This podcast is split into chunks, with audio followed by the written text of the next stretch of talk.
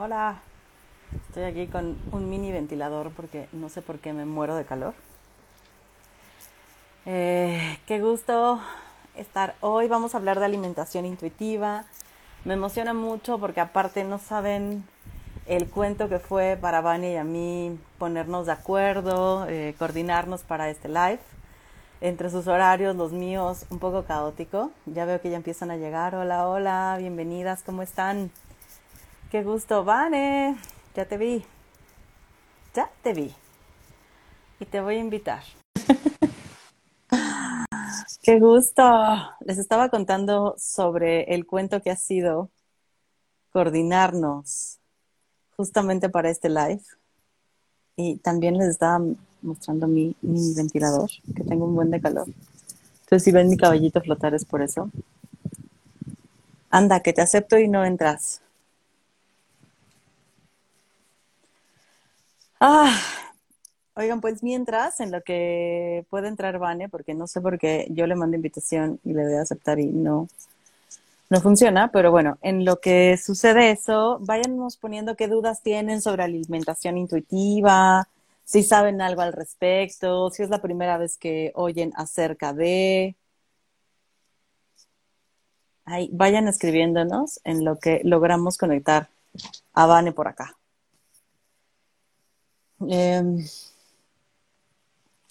ah, me dice que no te puedes unir, Vané. Déjame intentar otra vez. Ya vi. Y si sales y vuelves a entrar y te invito yo. Ah, ahí estás. lo logramos. Sí. Pensé que no iba a poder.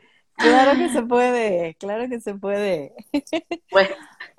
Qué gusto tenerte por acá. Les contaba que fue todo un relajo podernos como coordinar para este en vivo, ¿no?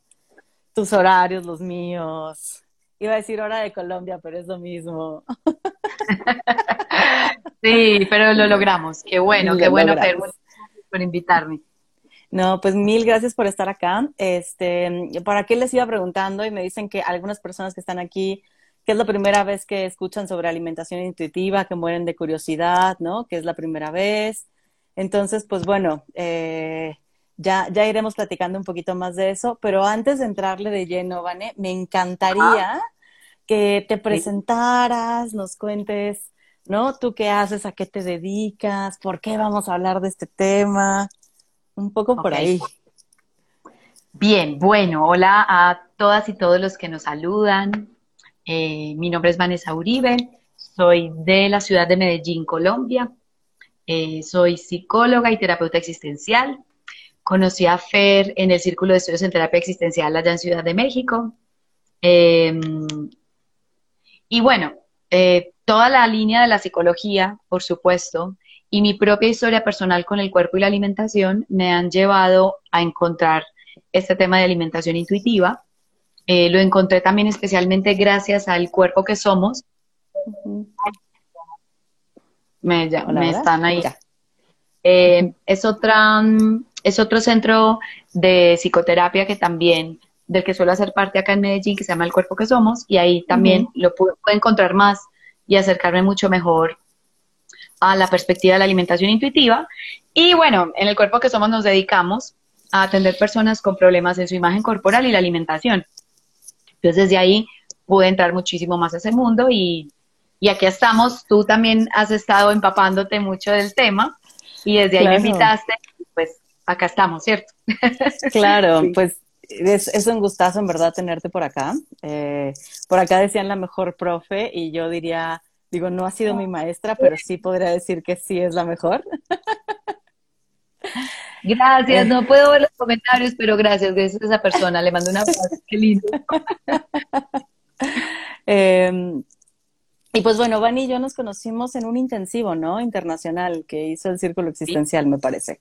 ¿No? Ahí, ahí nos topamos y de ahí empezamos a convivir. Eh, ella y yo supervisamos juntas, ¿no? Los, los viernes de supervisión. Y ha sido lindo, ¿no? Como conocerte, irte conociendo mucho más, ir compartiendo contigo. Y la verdad es que me emociona muchísimo porque tú sabes que te admiro un montón, ¿no? Este, entonces me emociona mucho tenerte aquí. Eh, con este tema y con los que vengan después, ¿eh? O sea, creo que este es nada más para abrir boca. Qué bueno, pues somos dos, dos mujeres admirándonos mutuamente. Yo te admiro también por este espacio que has creado y qué rico que me hayas invitado, lo agradezco un montón. Pues gracias, Vane. Entonces, arranquémonos, ¿no? Para quienes, por ejemplo, nos decían, no, es la primera vez que la escucho, no tengo idea de qué es. ¿Qué, dices tú que es la alimentación intuitiva? Mira, la, el modelo, bueno, que yo he estudiado más, no, no conozco si hay otros modelos que reciban ese mismo nombre, es el creado por una um, inglesa que se llama Evelyn, Evelyn Tribol. Em, este es el, como el modelo. me, han salido ya como más versiones y cosas, pero bueno, en ese me voy a basar. Yo lo resumiría, Fer, que es la, una propuesta de esta mujer para ir en protesta de la cultura de las dietas y recuperar nuestra manera intuitiva, sabia, biológica, individual de relacionarnos con los alimentos.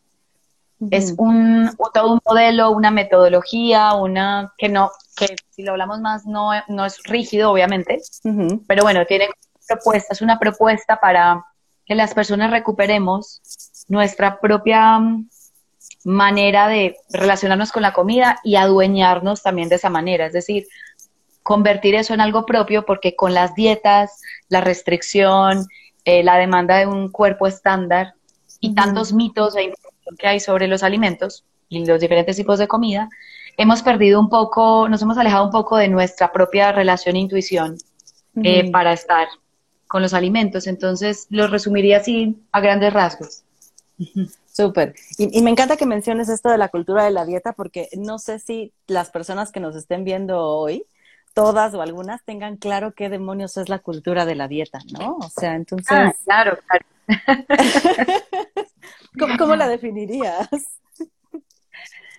Wow, o sea, yo creería que podríamos decir que es un sistema social, eh, económico, político, en el que se le enseña a los seres humanos, especialmente a las mujeres, aunque también sabemos que los hombres hacen parte, eh, o cualquier persona más bien, por no ponerlo en género, em, se les pide y se les enseña a cumplir con un estándar físico y un peso como tal, porque el peso se cataloga ya en sí como un problema, aun cuando la persona está saludable, entonces ya partimos también de otra idea que propone la cultura de la dieta.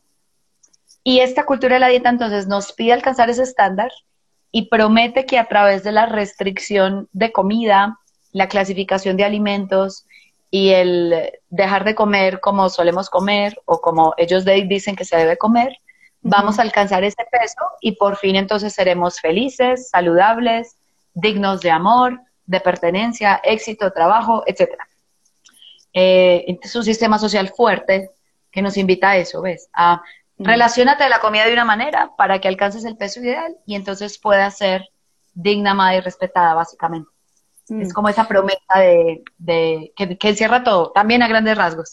Claro, no, y es que me encanta cómo lo pones, porque, o sea, lo pones como social, pero político, pero económico, o sea, es mucho más amplio, ¿no? Que de, lo que de pronto lo, pensamos o lo dibujamos, ¿no? La cultura de la dieta. Y, y, está tremendo porque o sea, entrando un poco a mi experiencia, que es la que tengo a mano, o sea, pienso que he estado a dieta desde niña, ¿eh? O sea, desde chiquita, me, o sea, como hicieron algo mis papás como para restringirme la comida porque yo era una niña gorda, ¿no? Entonces, eh, pienso cómo he crecido, obviamente en esta cultura de la dieta, y ellos pensando que lo mejor es que yo fuera una niña delgada, porque probablemente médicamente les dijeron es que es una niña gorda, ¿no? Y no debería de serlo. Eh, como desde entonces se empezó a crear una muy mala relación con la comida y que ha sido así hasta hace relativamente muy poco. Y que ha sido normalizada, bien vista, apoyada, aplaudida por un montón de gente a mi alrededor. Claro, eh, todo tu círculo, supongo, apoyaba que estuvieras en dieta, que bajaras de peso, que tu cuerpo no estaba bien, que eso es lo que hace la cultura de la dieta, que es de la que todos hacemos parte. Sí, no es solo una, cosa externa, ya un no, no, no, el sistema está en nuestras casas y en nosotras mismas. Sí, claro, y en mí, porque era como verme al espejo y decir, ah, ya bajé de peso, ¿no? Voy a subir fotos, ya, ¿no? Entonces está cañón, pero entonces, ¿cómo pasamos? Es que no sé, no sé ¿cómo, ¿cómo pasamos de, de, de esta mentalidad de dieta a la alimentación intuitiva? Porque cuando yo empecé a leer, me creó una angustia tremenda o sea, con solo leerlo, ni siquiera había empezado, ¿sabes? Pero el, simple hecho de empezar a leer eh, sobre la alimentación intuitiva fue como, ¿no? Como angustia tremenda. Como de soltar la dieta o la forma de pensar a nivel de dieta, eso era como más o menos... Ya. Sí, claro, porque era como, eh, eh, o sea, puedes comer lo que sea, como esto, puedes comer lo que sea, y es como, o sea, como porque si es esta sensación, ve, si me sueltan la correa, ve, si me sueltan la correa, no voy a parar. Sí, así es. Si lloro, sí, disculpen ustedes, pero es tema sensible, claro. Estamos en confianza. Yo me uno a tus lágrimas y a tu sensibilidad. Para mí también es un tema que nos toca. Y me toca ver que te ha hecho sufrir. Entonces, bienvenido, para eso es el live, en confianza. Y también, Fer, creo que viví eso desde los muy chiquita, 8 o 9 años también. Eh, recuerdo mi primera dieta, imagínate, mi primera dieta, ya te respondo tu pregunta, mi primera dieta. Imagínate el nivel de ignorancia mío, que me decían que estaba a dieta porque estaba gorda, tenía que bajar. Y recuerdo que un día se me olvidó que estaba a dieta, pues en medio de mi niñez siquiera, ¿cierto? Y fui a comer un, un paquete, como dicen en México, de botana, o acá en Colombia decimos mecato que se supone está prohibido porque la botana o la comida que se cataloga y se le etiqueta como chatarra no se puede, entonces bueno, y cuando me la estaba comiendo dije, ¡Ah! ay, pero yo estoy a dieta. Y entonces cerré el paquetito o el paquetico, como decimos en Colombia, salí corriendo a la nevera o al refri en mi cocina, agarré un mango y me empecé a comer el mango porque sí se podía comer mango o frutas. Mira, mira qué inocencia, ¿ves? salgo a correr y me pensé más y dije, ah, ya hice la dieta. no la rompí. O sea, no la rompí porque ya dejé de comer esto y ya me embutí el mango que sí se puede y eso es la dieta. Inocencia, pero mira, hoy nos da risa, pero sé, Fer, que toca fibras como las que te toca a ti y a mí y que no, no es fácil de reconocer y es un proceso que, que creo que siempre nos va a tocar emocionalmente en algún momento de nuestras vidas, aun cuando sintamos que hemos avanzado en ciertas cosas, por decirlo así, pues está presente el dolor de, eso. Claro, y por acá decían, ¿no? Eh, perdón, ahorita antes de que contestes, y es increíble que uno crece con ese trauma, ¿no? Y no se supera. sí. o sea, no sé si se supera o no, pero es como está ahí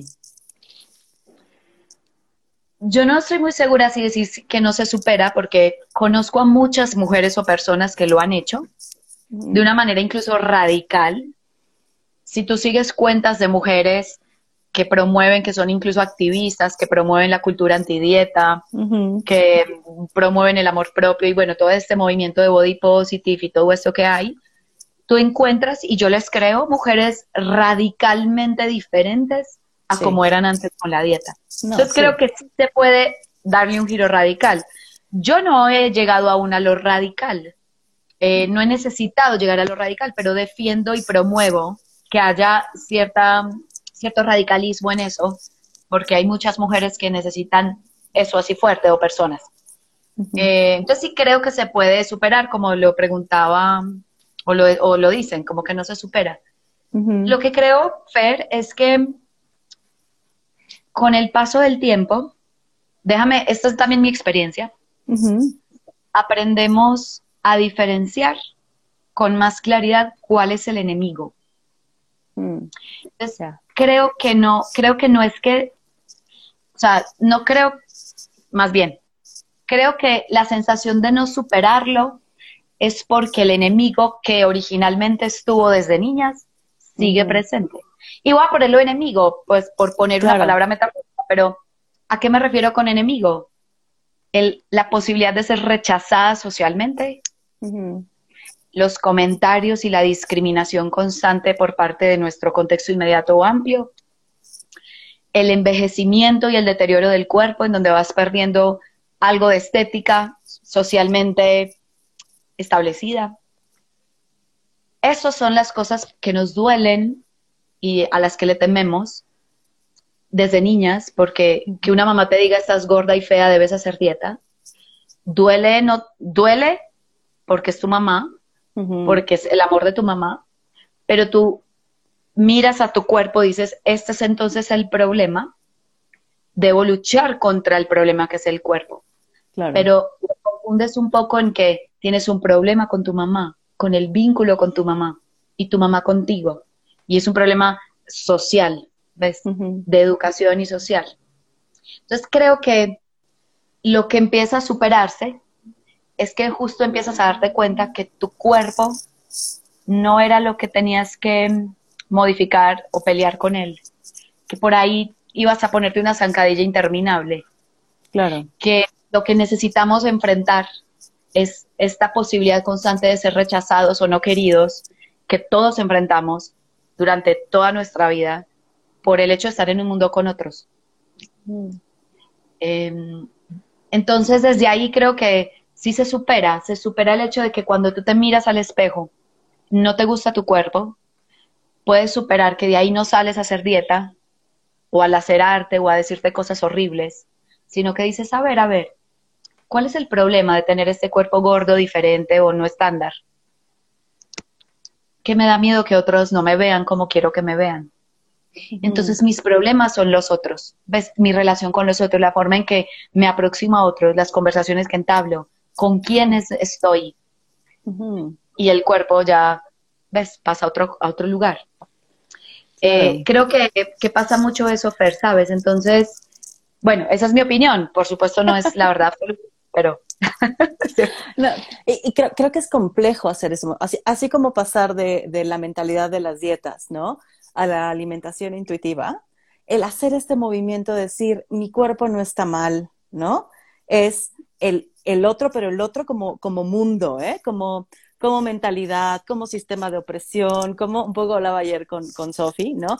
Como disciplinamiento, porque aunque afecte a las personas en general, sí creo que hay que reconocer que por lo menos en ciertos países, ¿no? Como México, Estados Unidos, ¿no? Etcétera, sí hay un disciplinamiento del cuerpo de las mujeres a partir de la, de la delgadez. Hay otras culturas donde es a partir de la gordura, ¿eh?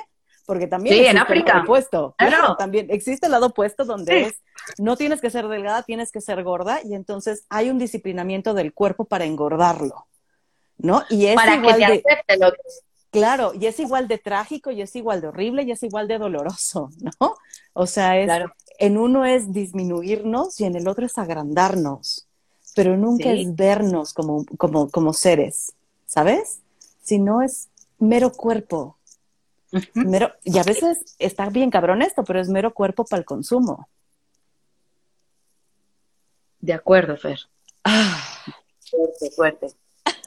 fuerte. Ya. Creo que podemos unir a tu pregunta de cómo hacer el paso de la alimentación intuitiva y también cómo hacer el paso de dejar de ver el cuerpo como el enemigo, por decirlo de una manera. Em, yo creo que hay varias cosas que podemos hacer. Uno, reconocer que es un proceso que toma tiempo, que no, no empiezas a tener una alimentación intuitiva ya, en una semana. Porque es una práctica y porque la relación con la comida, como todas las relaciones en el mundo, pues son de toda tu vida, es decir, hasta que mueras. Entonces, pues tendrás que, hasta que mueras, tener una relación con la comida y ponerle atención. Entonces, es todo un proceso. Eh, y también creo que hay algo importante en lo que dices, tiene que ver con que, voy a decirlo así, como que es importante leer, como buscar información, leer sobre opresión a la mujer, la historia de la belleza, eh, la opresión a los cuerpos, el ser humano y el cuerpo y cómo vemos en los cuerpos en diferentes culturas, leer sobre cultura de la dieta, qué es eso, cómo es que se oprime, por qué es disciplinamiento, sí, leer sobre dietas, cuál es el éxito de las dietas, si funcionan o no, cuál es el objetivo de ponerlas, eh, qué hay detrás de eso, qué discursos sostienen el que tienes que hacer una dieta, etcétera. Porque leer nos abre, como que nos quita un poco la, como la, las paredes entre las que estamos, que nos cuesta ver más allá. Entonces, eso para mí es un primer paso, como tente paciencia, es un proceso. Dos, ojalá empezás a leer, ver documentales, lo que quieras, o hablar con gente que sepa, si no te gusta leer, para que aprendamos a, a, irnos empapando de eso. Creo que eso es fundamental para empezar como el camino. ¿Cómo lo oyes tú? No, bueno, no sé, tú. No, no sí. Eh, o sea, lo, pienso en, mi experiencia, ¿no? Eh, y sí, porque de pronto no, no existe el vocabulario, el entendimiento, ¿no? Estas ideas eh, porque no hemos tenido contacto con ellas, ¿no? Es cómo empieza una alimentación intuitiva si ni siquiera me doy cuenta que la cultura de la dieta es una cultura que me daña. Porque, porque es lo normal, ¿sabes? Lo normal es que yo por, o sea, lo voy a poner en mi experiencia, que yo por ser mujer esté a dieta, pero sobre todo que yo por ser una mujer que vive en un cuerpo gordo, esté a dieta. O sea, porque así le vamos a ir sumando, ¿no? O sea, es, pareciera que de entrada, por ser mujer, ya te toca estar a dieta, pero si le sumamos el gordo, también te toca. Sí. ¿No? Que no hay otra forma. Ajá. El, el, paquete que nos compramos. Claro. El de no hay otra manera que estar a dieta. O sea, la comida es un estar a dieta. O sea, en mm. restricción, en clasificación de alimentos, en no comer lo que quiero comer. Esa es justo la alimentación. Tú decías, siento que me voy a morir, ¿sí? O sea, si me dicen que puedo comer todo, me voy a desbocar y a comerme el mundo entero. Claro. Lo eso, Fer, de eso es que esa es la mentalidad de dieta. justo, y yo la vivo y la viví mucho tiempo, eh, justo creemos que no vamos a parar porque aprendimos que hay que parar y hay alimentos que son prohibidos o que no se deben. Y eso nos hace sentir desbocados. Mira que en el cuerpo que somos compartimos mucho una anécdota. Bueno, estudios que se han hecho con niños sobre la comida. Entonces le dicen a los niños, bueno, miren sus M&M's, M&M's o M&M's, este, estos confititos de chocolate. Ajá.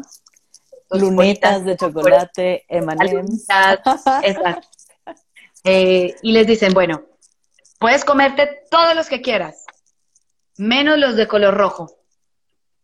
Los de color rojo no puedes, pero si te quieres comer 50 mil millones de azules, pues no importa, pero los rojos no.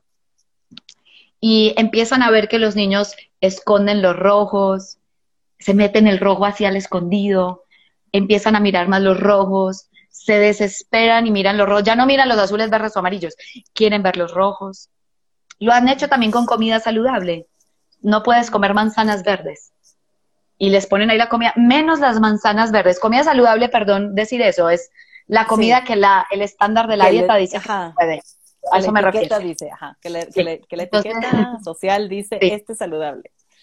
Y entonces, adivina, se quieren comer las manzanas verdes. Entonces, justo nos pasa eso, los seres humanos nos pasa que cuando la comida está prohibida, es mala, no se debe. Y además es la placentera, porque es muy placentera la comida que las dietas clasifican de prohibida. Claro. Tú tienes la sensación de que si te dan permiso, el mundo entero va a acabar. Lo vamos a mm. acabar. Pero es justo parte del proceso. imagínate que uno de los principios, bueno, la alimentación intuitiva de Evelyn tiene 10 principios, como 10 cosas para practicar. Y uno de ellos es retar la mentalidad de dieta. Y otro es hacer las paces con la comida, que tiene que ver con mira qué es esto de la mentalidad dieta para que entiendas tú por qué tienes esta idea de que si te ponen 10 tortas de chocolate, te las vas a terminar todas en 10 minutos. ¿Cómo llegaste a eso? Y, eh, y las pases con la comida es darte ese permiso incondicional de, o sea, es empezar a mirar que no hay nada bueno o malo en la comida y eventualmente, Fer, al principio, mira, al principio que uno empieza a pasar a la alimentación intuitiva, muchas mujeres, voy a hablar de mujeres porque es lo que más recibimos aquí, pero sé que está todo el mundo incluido, eh, tienen esta experiencia al principio si se come algo de más. Si al principio tengo permiso, quizás sí vaya todos los días por un helado. Sí. Pero luego, más rápido de lo que a veces creemos, ya no quiero un helado todos los días. Ya no quiero 10 tortas, quiero una. poco a poco uno empieza, porque también hay otros principios ahí que nos dicen, respeta tu llenura y honra tu hambre. Poco a poco empiezas a volver a lo intuitivo. No sé si recuerdas, Fer, tú cómo comías cuando eras bebé. Bueno, bebé no, bebé pues de meses, no, nadie, nadie se acuerda de eso. Pero niñas antes de, niñas antes de estar en este mundo difícil de la dieta. Seguro cuando eh, tenía hambre y dejaba de comer cuando yo no quería, seguro, o sea, porque no, no recuerdo. O sea, ¿tú te imaginabas a los cinco años con tres litros de helado en una sentada embutiéndotelos? No. ¿Por qué no? ¿Por qué no? No tengo idea, porque supongo que podía comer. pero no supongo, no, no, o sea, porque, porque un bebé, una niña de 5 o 6 años que todavía no ha estado inmerso en la cultura de la dieta, o, de, o que estás gorda, estás mal, debes bajar, la comida es mala, el helado engorda, estas cosas, porque no se sienta a comerse 3 litros de helado sin parar. No está prohibido, porque se llena y se satisface y siente que su cuerpo le dice no más, y escucha a su cuerpo y dice no más. Y porque sabe que mañana hay más helado, pasado mañana también y el otro año también podrá haber más helado. Si todos, pues, si no pasa nada grave, obviamente, pero vamos a suponer. Entonces, yo no tengo, no, no hay en su cuerpo, en su manera de pensar y, y significar los alimentos, ningún detonante para decir que no puedo parar y y el famoso de las dietas es ahora o nunca. O sea, no sé si te lo has vivido. Que uno empieza con un helado y como ya rompió la dieta, es ahora o nunca, entonces me como 10 de una vez. Y ya vuelvo a empezar mañana. Claro, no, y, es eso o el, el, despedirte de la comida antes de una dieta también, ¿no? O sea, los domingos, el día favorito de la despedida, claro. y es el domingo de atracón, ¿eh? O sea, es todo lo que es, no puedes ni, res, bueno, no sé tú, pero yo así eh, llegaba a momentos de no poder ya ni respirar, ¿sabes? Y, y, es como, pero es que ya no, o sea, como ya no lo voy a comer, entonces me voy a dar eh, como esta despedida, aunque ya sea hasta incómodo seguir comiendo. Sí. Y ya tu cuerpo te dice, no más, por favor, pero tú sigues. Ajá. Sí. Sí, claro, justo, sí. Y entonces, pues claro, si tengo esta experiencia durante tantos años sostenida de comer todo eso que me dicen que no debo de comer hasta, hasta, o sea, hasta más allá de la saciedad, llegando, pasando por la incomodidad, ¿no? Eh, pues claro, si pienso que tengo permiso incondicional, me imagino que así va a ser todo el tiempo. Y, y, no solo yo, ¿eh? Porque, o sea, de pronto pongo cosas de alimentación intuitiva, ¿no? Como tal, y la gente dice, pero ¿cómo? O sea, es, ¿qué es eso de levantarse y desayunar chetos y coca? Y es, ¿quién, o sea, quién te dijo que eso es alimentarte intuitivamente, no? O sea, hay como una idea súper, eh, como torcida ahí de si te dejan comer lo que quieras, vas a vivir comiendo chetos y coca. Sí. También, también lo llegué a pensar, ¿eh? O sea.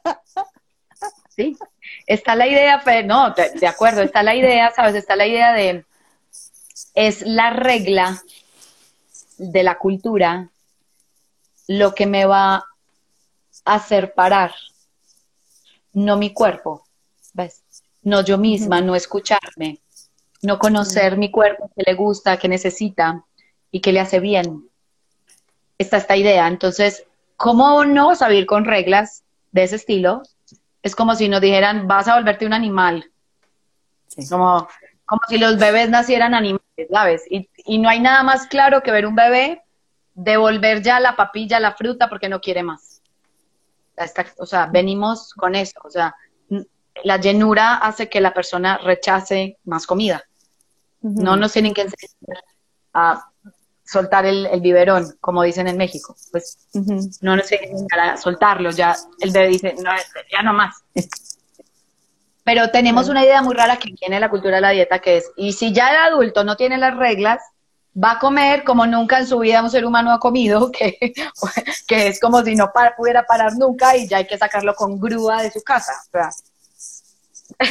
tenemos este... Sí, sí. Y volver a lo intuitivo, Fer, es justo volver a recobrar esa sabiduría de nuestro cuerpo, esta intuición y esta manera en que poder, pues generalmente los bebés, las personas nacemos como de saber qué queremos, qué necesitamos y querer parar. Lo mismo, tú no ves un bebé pidiendo toda su vida papilla de plátano. Y solo mamá, porque solo eso, o sea, desayuno papilla, eh, como chetos y coca, ¿ves? Desayuno chetos y coca, almuerzo chetos y coca, como chetos, porque es lo único. Eh, o sea, tampoco. O sea, cuando has visto que alguien te diga, yo desayuno, almuerzo y como desde bebé, siempre lo mismo, porque son chetos y coca y que es riquísimo. No llega un mundo en que dices, no más. Ya no, no quiero ver un solo cheto en mi vida. No más chetos. Entonces, eh, es, es también mucho estas ideas que nos han vendido, ¿ves? Justo el proceso es ir encaminándonos a ver cómo es que creemos que la regla o la dieta nos controla y no nuestro cuerpo y aprenderlo a escuchar, solo que hay que volver a aprender a escuchar. Es que ahorita que te escuchaba, Vané, pensaba en lo mucho también que debe de retar a las personas que viven en la cultura de la dieta, escuchar a alguien que quiere salirse de ella, ¿no? Sí. O sea, lo mucho que debe de poner en duda eh, esta concepción que tengo del cuerpo, de la comida, de mi relación con ella, de cómo debe ser mi cuerpo, de la salud, de, ¿no? Como toda esta bola de creencias que nos han implantado y reforzado a lo largo de la vida y de pronto que alguien venga y te diga, yo no quiero jugar a eso, puta, es, es cabrón, ¿eh? Entonces, sí o sea, sí veo también, o sea, desde ahí también me queda claro cómo, cómo se forja el ataque o la no aceptación a alguien que te dice, yo quiero, ¿no? Como yo decido vivirme y alimentarme de forma intuitiva y, y que haya un rechazo inmediato. Sí, lo hay, Fer. Lo hay, lo hay por desconocimiento, porque pensamos mucho en opuestos. Si no es dieta, es desaforo para siempre sí, pero es que, es que es justo por estar a dieta que me desaforo.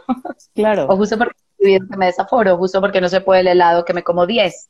O sea, em, sí, eh, creo que pasa en todo, ¿no, Fer? O sea, no quiero monogamia, quiero poligamia. O sea, ¿cómo? No quiero matrimonio, quiero... ¿Cómo? ¿Sabes? Como cuando te sales de cualquier discurso dominante, pues sí, la, los otros dicen, que qué te pasa? creo que vale la pena conocerlo y, y saber a quién le contamos en qué estamos, ¿sabes, Fer? Saber a quién le contamos. Eh, a quién le damos explicaciones de eso y a quién queremos decirle, mira, es que estoy en eso y, y con quién queremos aventarnos el diálogo sobre por qué me salí o me intento salir de esa cultura. Con otros, pues, sabes, eh, Mejor dejarlo pasar. También, ¿no? O sea, porque, claro, pues también hay con otros que uno no, no siente interés por debatir. Hay un comentario, ¿cierto? Sí, por acá dice, ¿cómo recuperar la intuición después de haber sufrido un trastorno alimenticio? Me cuesta poder diferenciar si es hambre emocional o hambre real. Bien, buenísima pregunta. Mira, de entrada te, recomiendo los libros de, Evelyn Tribol.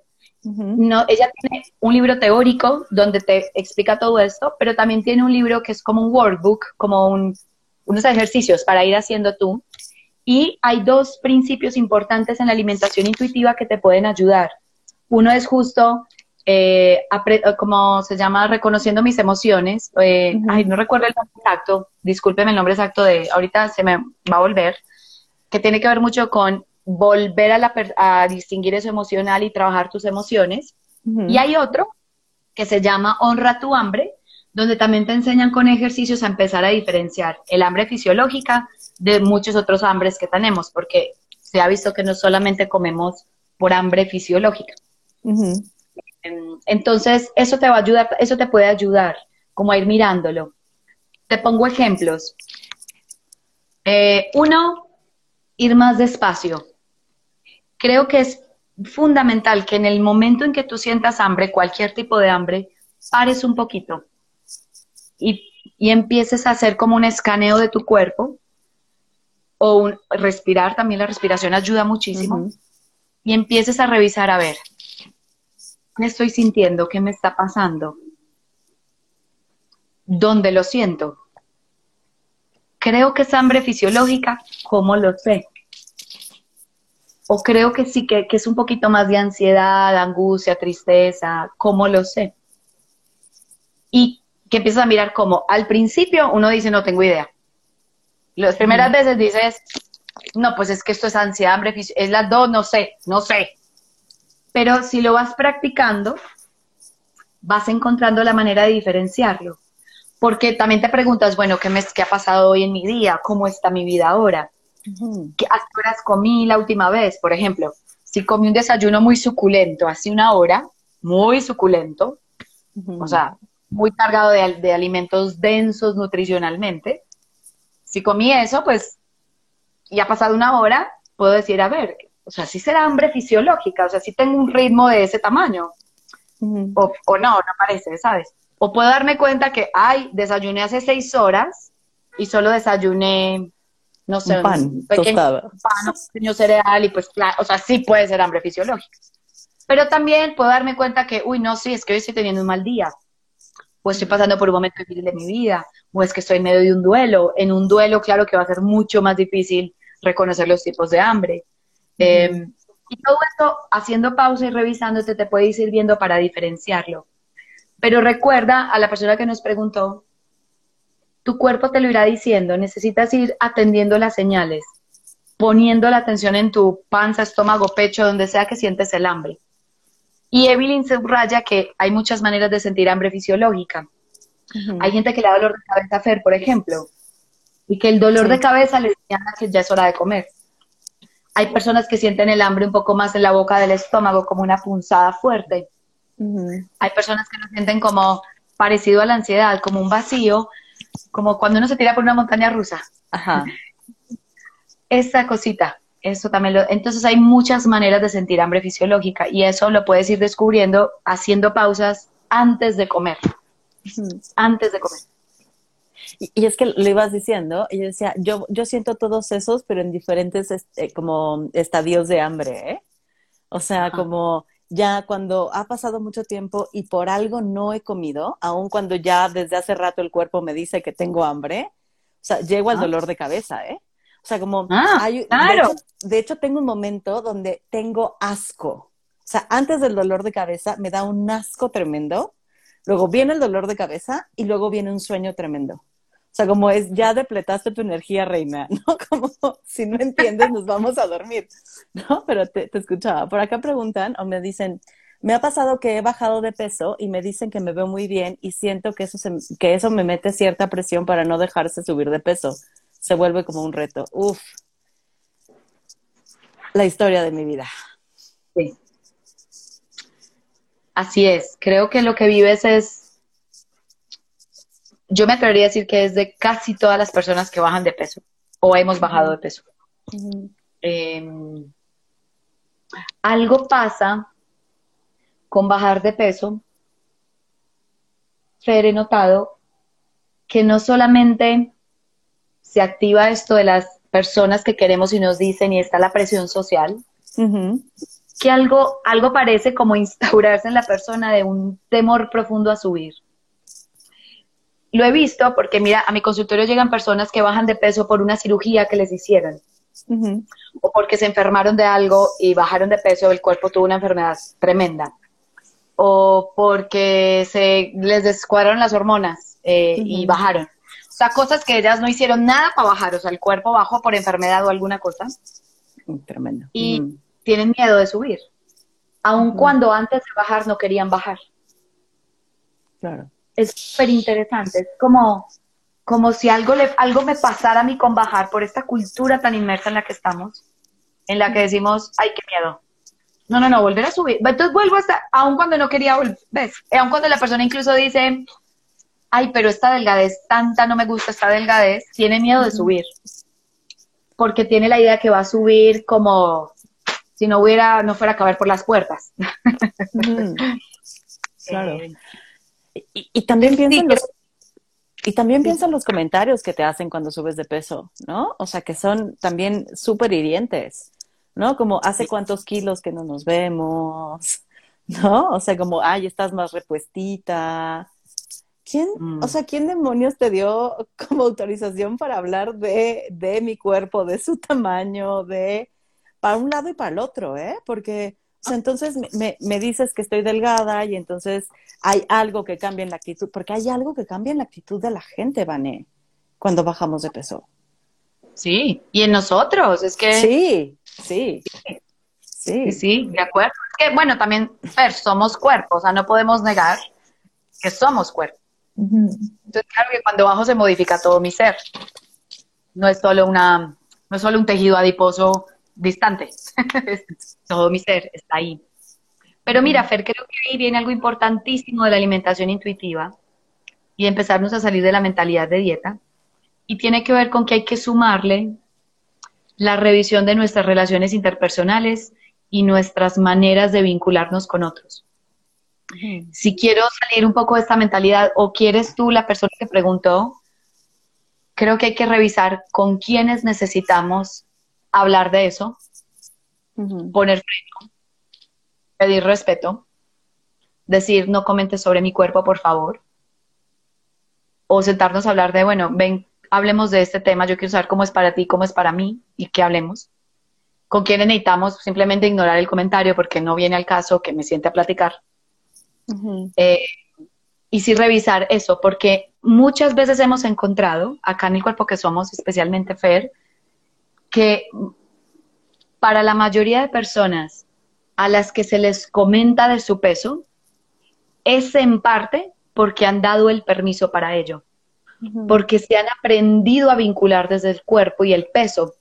Entonces es muy común que yo todo el tiempo haga esto, Fer, por ejemplo. Hola, Fer, ¿cómo me ves? Me veo más gorda, ¿cierto? Hoy estoy más gorda, ¿cierto? Estoy como más gordita. ¿Cómo me ves hoy? ¿Me veo más flaca o más gorda? Tú dime que yo te diga, ay, Fer, mira, estos jeans me quedan horribles, se me sale la panza. O que yo te diga, Fer, ¿viste a Pepita como está de gorda? ¿O viste todo lo que bajó de peso nuestra compañera de la escuela? Y hago eso contigo muchas veces. Es muy común que Fer llegue un día a decirme, oye, Van, estás como más gordita hoy. O que Fer me diga, claro, Van, estás más flaca. Oye, esos jeans no te quedan muy bien, se te marca el gordito. Entonces, a veces contribuimos en dar esos permisos sin darnos cuenta. Mm. Con nuestros comentarios de esa gente externa, con lo que decimos de nosotros mismos en voz alta. Y eso hay que revisarlo. Luego de revisar eso, creo que hay que tener conversaciones incómodas. Pero eso es el gran reto. Mira, tengo mujeres que me dicen, Vane, antes de hablar con mi mamá, yo prefiero seguir haciendo dieta. Porque es muy amenazante. Claro. Y todo eso, lo respeto profundamente. Es muy duro cuando, exacto, lo dice aquí Isabel, cuando el enemigo es tu propia mamá, papá, hermano, tío, pareja, por supuesto. Y ahí hay un gran reto donde quizás la terapia puede ayudar mucho para ver cómo quieres abordarlo, porque sí, lo reconozco. Pensar en me voy a sentar con mi mamá a decirle, por favor, no hables más de mi cuerpo, para muchas mujeres o personas eso es más duro que dejar de comer dulce o tratar de seguir dejando de comer dulce. Tratar cíclicamente, ¿no? Entre el atracón y la restricción. Eh, y es que me doy cuenta, Vané, que, mm, y, esto me acaba de suceder, ¿eh? ¿eh? Para mí no fue tan, o sea, sí fue muy retador empezar la alimentación intuitiva. Sí me causó muchísima angustia, sí me dio mucho miedo. Eh, me dio miedo subir de peso, me dio miedo desbocarme, me dio miedo, ¿no? Y justo como dejé de seguir un montón de cuentas que lo único que hacían era hacerme sentir mal con mi cuerpo, ¿no? Y eso lo empecé a hacer hace, antes de la alimentación intuitiva, lo primero que, fue, que, hice fue dejar de seguirlos, ¿no? Después, como informarme, ese es mi camino y no quiero decir que sea el camino perfecto, pero por lo menos se los quiero compartir. Después fue importarme eh, Dice, a los hombres también les pasa, no es solo un tema de presión que nos han metido las mujeres, y lo reconozco, o sea, cada vez hay más hombres que viven esto, eh, no sin mencionar que también hay un tema de género que lo atraviesa y que creo que sí es importante reconocerlo, ¿no? O sea, sí les pasa a los hombres y probablemente el tema de género también hace que no lo hablen, porque también pienso eso, ¿eh? ¿No? O sea, como... Eh, pero bueno, solo quería leer el comentario. Este, o sea, eh, dejar de seguir las cuentas, leer sobre alimentación intuitiva y cuando empecé a darme cuenta del miedo que me daba como engordar, empezar como toparme con gordofobia, ¿sabes? Como eh, toparme con estas, porque el, el, body positive, o sea, como que lo pasé, pero no, como que nunca, nunca me jaló tanto, ¿sabes? Como, más, la gordofobia te jaló más. Ajá, cuando la gordofobia, o sea, cuando doy con esto, digo, eso es lo que he vivido toda mi vida. O sea, eso tiene un nombre. Mm. Mm. Y es un nombre que duele, ¿no? Como... Tómate tu tiempo, Fe. Así en mi terapia grupal, ¿no? O sea, como... Para hablar juntos de lo que nos ha dolido y lo que te duele a ti también. ¿No? O sea, es como toda esa violencia que he recibido tiene un nombre. Y, no soy yo la que está mal. Creo que eso ha sido lo más cabrón, ¿no? Como no soy yo, no es mi cuerpo, no es mi tamaño lo que está mal. Es el mundo, es el contexto, son las miradas, son las ideas, son las creencias, son las opresiones. Mm. No soy yo. Pero está cabrón llegar ahí, ¿sabes? O sea, hay días que todavía me cuesta no ponerlo en mi cuerpo.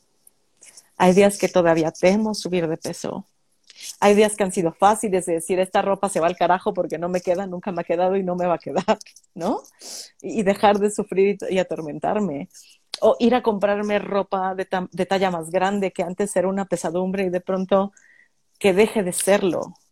Pero hay días que se vuelven cabrones. Sí, Fer. Y que decir esta violencia que he recibido no la puedo ni decir durante un live, ¿no? Como... Sí, te mueve un montón. Y, y yo te agradezco, Fer, que lo muestres, lo dejes salir y nos lo digas. O sea, creo que, sabes, nos falta hacer más esto que tú que es empezar a reconocer el gran dolor que nos atraviesa por años, por la gordofobia, la cultura de la dieta y los conflictos con la comida. No, no, empezamos por ese dolor, muchas veces empezamos por es que es mi cuerpo, es que el peso, es que si yo fuera feliz y nos desviamos un poquito y creo que lo que haces tú hoy aquí en, un, en, en vivo es decirle a muchas, o por lo menos a mí también me lo dices, de si necesitamos sentir y dolernos y llorar porque esto es muy, muy doloroso. Y porque nos ha marcado por años y porque ha venido incluso de la gente que más nos ha amado en la vida. Y nosotros también hemos hecho eso con otros, ¿sabes? Y uf, eso toca todo, toca la vida entera. Entonces, yo te agradezco porque te permite sentirlo aquí. Gracias, gracias. Gracias por los corazones. Pero iba un poco a, ya recordé dónde iba antes de romperme, que eh, empecé a hacer o a practicar alimentación intuitiva estando en el encierro, ¿no? Ah, en pandemia. Sí, lo cual lo, lo facilitó bastante. Lo facilitó bastante porque, o sea, yo platiqué con mi marido, le dije qué es lo que estaba, ¿no? Como estudiando, viendo lo que quería, eh, como practicar y tal. Y al principio lo dudó, él em, investigó y dijo, dale, Fer, ¿no? O sea, como, te apoyo. sí, te apoyo, dale, ¿no? Entonces, o sea, también como había comentarios de pronto gordofóbicos de parte de los dos, ¿eh? No, no lo quiero culpar a él, ¿no? Pero entonces, ajá, como, como estarlo señalando y poniéndolos y diciendo, oye, esto, no, esto me molesta, esto quiere decir esto y él abierto al diálogo, que creo que eso también es importante, ¿no? Si él no hubiese estado abierto al diálogo, hubiese sido muy complejo. Muy. Eh, y fue, fue fácil dentro de lo fácil que puede ser empezar este camino. Pero hace poco empecé a socializar de nuevo. Ya he estado cabrón. ¿No? O sea, como comentarios de comida de gordo, estoy súper gorda, eh, no quiero comer tanto, ¿no? Como esto está súper cerdo.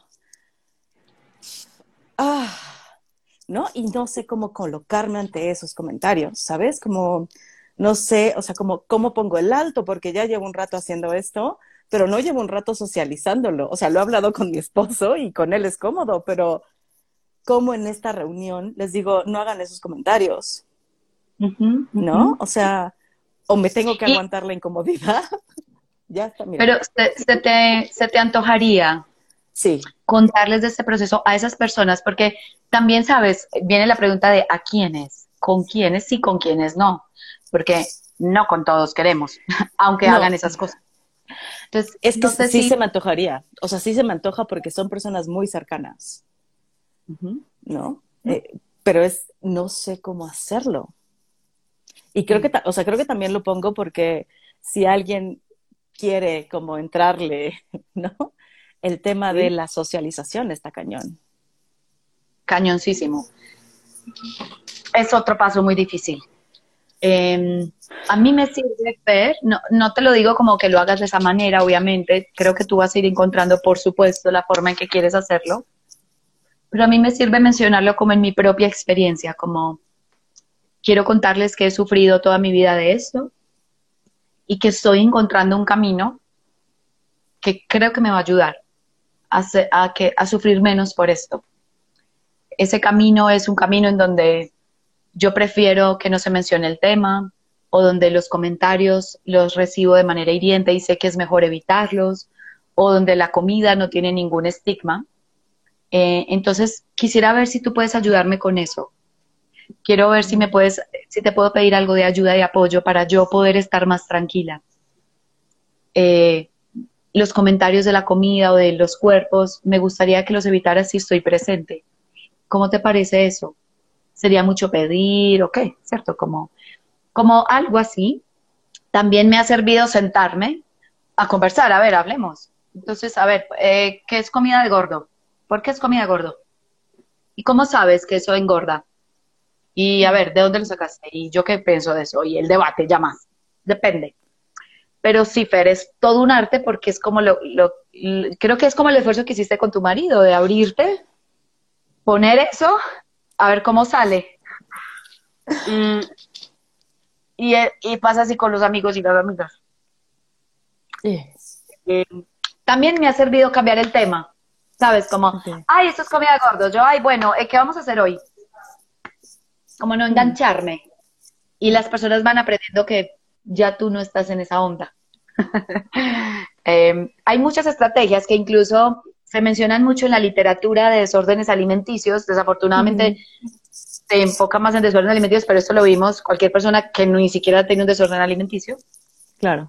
se habla mucho de esto, ¿sabes? De estrategias de cómo, o sea, o guardar silencio, o pedir respeto, o debatir, o a cambiar el tema, ¿cierto? Como hacer cosas distintas para ir mostrando que ese camino, pues que por ahí no va la cosa. Uh tiene, o sea, salir al mundo es, es volver a, al campo de batalla. Sí. o sea, ahí te entiendo, o sea, si uno sale ahí a la boca del lobo, o sea, a la cultura de la dieta. Sí. y, y, pensaba que qué cabrón que tú, que tú lo empezaste, ¿no? Como en la sociedad, ¿no? Como en, estando en, contacto, ¿no? Y, está cabrón, porque sí, para mí fue fácil desde estar a distancia, pero ahora que regreso es, uff, ¿qué se hace con esto? Porque me incomoda, porque, ¿no? Y, que creo que, justo como lo decías, la, revisar las relaciones con otros es importante, pero también, ¿qué carajos hago cuando yo estoy ahí? ¿No? O sea, y cuando se menciona. Sí. Ah. Lejos, si no, si lo platico, si digo, si pido.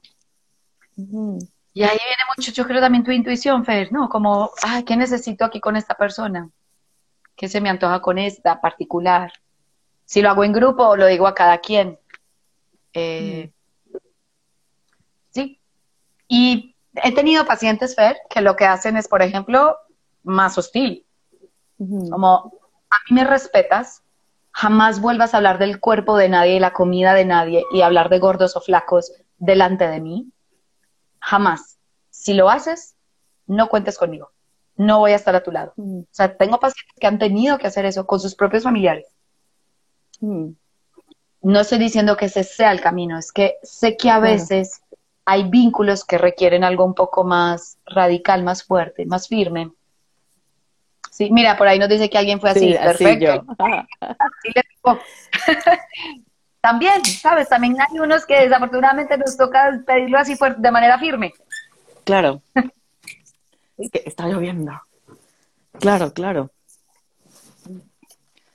Hijo, ¿qué, qué te mota, Vani? Eh, como todas las implicaciones que tiene, ¿no? Porque atraviesa, o sea, e- empieza desde la comida, pero atraviesa todo. Atraviesa la, la identidad, los vínculos sociales, las creencias que tenemos, ¿no? O sea, no se queda en la comida. No se queda en la comida. Es que no comemos solo por hambre. Comemos para vincularnos, para emocionarnos, para relacionarnos, para demostrar amor, para pasar bueno, para celebrar, para calmarnos un poco la ansiedad o las emociones. Todo eso hace parte de cualquier ser humano. Y justo hay que ver, dejar de ver que el enemigo es la ingesta de comida, es, hay, es una- mucho más complejo. Pero, pero yo de ahí te diría, eh, es un camino de muchos años. Yo creo que, es más, no sé si, es que no sé si termina, ¿sabes? Porque yo todavía tengo días difíciles, yo todavía fantaseo con la idea de hacer una dieta. Eso está, porque es que estoy en la cultura, ¿ves? Entonces no es tan fácil, no es como que, ay, ya soy, soy experta. Pero creo que sí podemos ir adquiriendo como habilidades para afrontar ese momento de odio a tu cuerpo que bien va a venir. Es más, por ejemplo, yo ahora ya estoy en la fase de me estoy empezando a arrugar. Ujú. Imagínate, ya es otra cuento también, ya no es solo lo gorda, la flaca, ya está que me arrugo. Claro. Eh, y tendrán entonces muchos retos cada etapa, cada momento, cada cosa. Desde ahí tenemos que ir cultivando ciertas habilidades para afrontarlos, aún reconociendo que va a haber días muy duros y momentos donde no podamos y donde alguien nos diga estás muy gorda y no sepamos qué decir. Como, "Ah, ¿qué digo? ¿Sabes? Como es un proceso de, que toma mucho tiempo, pero, pero sí, yo siento que ahí vas, ahí vamos, poco a poco, con paciencia. Y, y- y creo que lo, os- como lo importante es crear, crear estos vínculos, estos lazos, estas comunidades, ¿no? Eh, que son disidentes, que estamos al margen, que decidimos no seguir la cultura, que son contracultura, ¿no? Eh, porque sola contra el mundo está cabrón.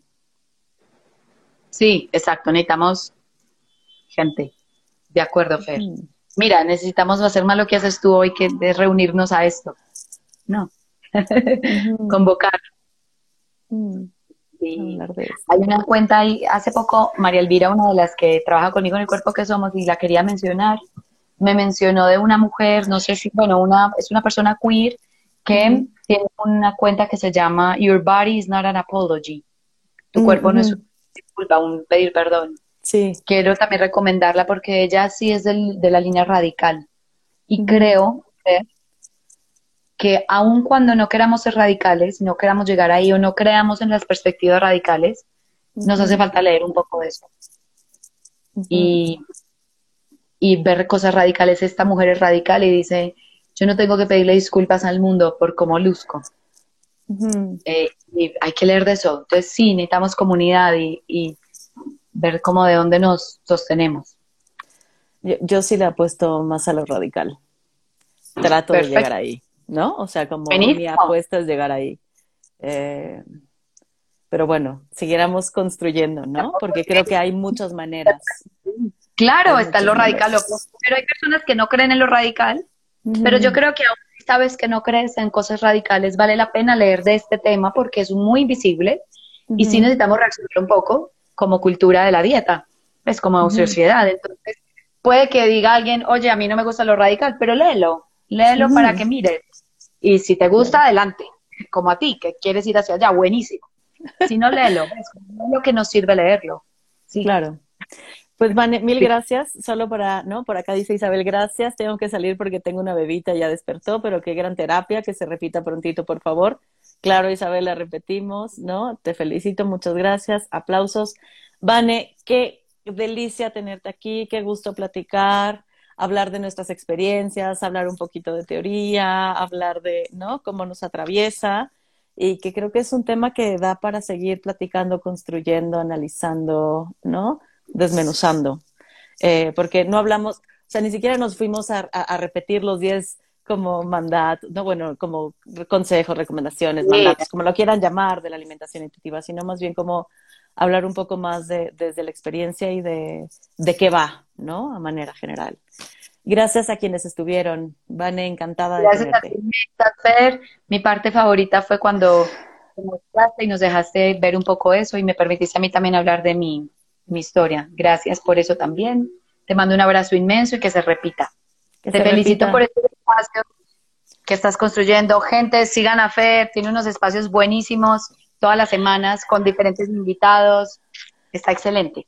Ay, gracias, Vane. Muchas gracias por estar. Eh, platicamos para ponernos de acuerdo otra vez en algún momento de nuestras vidas y nuestros horarios.